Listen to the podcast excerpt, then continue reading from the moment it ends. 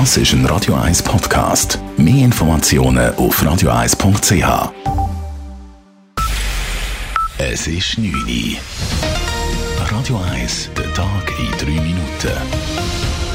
Mit Nadine Landert. Pro Jahr landen in der Schweiz rund 3 Millionen Tonnen essbare Lebensmittel im Abfall. Eine Allianz aus Bund, Verbänden und Unternehmen will nun im Kampf gegen den sogenannten Food Waste die Bevölkerung sensibilisieren.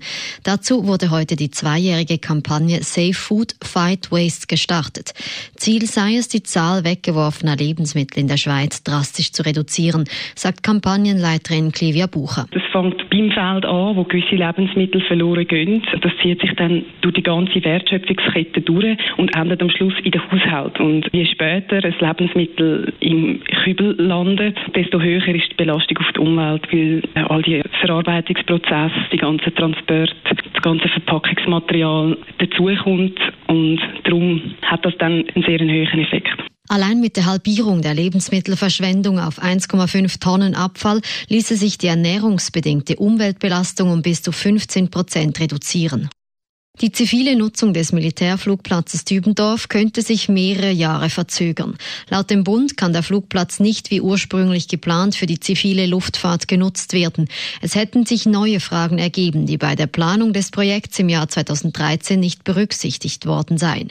So bestehe aus Sicherheitsgründen ein hoher Koordinationsbedarf zwischen dem Flugplatz Dübendorf und dem nahegelegenen Flughafen Zürich-Kloten. Auch würden etliche Grundstücke rund um den Flugplatz so tief überflogen, Folgen, dass die Rechte der Anwohner verletzt wären.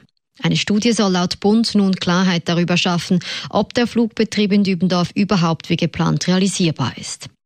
Mehr als 30 staatsnahe Betriebe wollen gegen die Lohnungleichheit zwischen Mann und Frau vorgehen. Sie haben dazu eine Absichtserklärung unterschrieben. Unterzeichnet haben unter anderem die FINMA, die SBB, die Post und mehrere Hochschulen und Spitäler.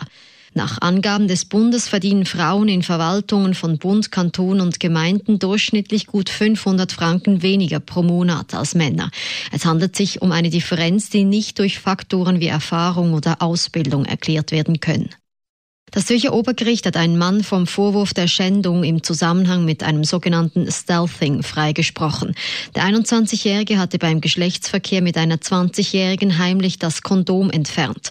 Die Staatsanwaltschaft forderte deshalb eine bedingte Freiheitsstrafe von 14 Monaten. Die junge Frau habe ihr zufolge klar gesagt, dass sie Sex nur mit Kondom wolle. Das Zürcher Obergericht kam nun zum Schluss, dass das Verhalten des jungen Mannes moralisch zwar verwerflich sei, es gäbe aber keine Gesetzesgrundlage, die dieses heimliche Abziehen des Kondoms verbiete. Radio 1 Wetter. Am Abend und in der Nacht hat es viel Wolken und immer wieder Regen. Auch morgen ist es stark bewölkt und immer wieder nass bei maximal 8 Grad am Nachmittag.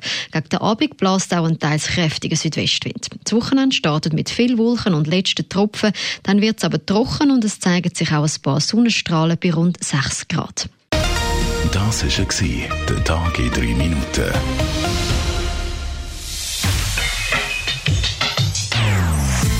Non-Stop Music auf Radio 1. Die besten Songs von allen Zeiten. Non-Stop.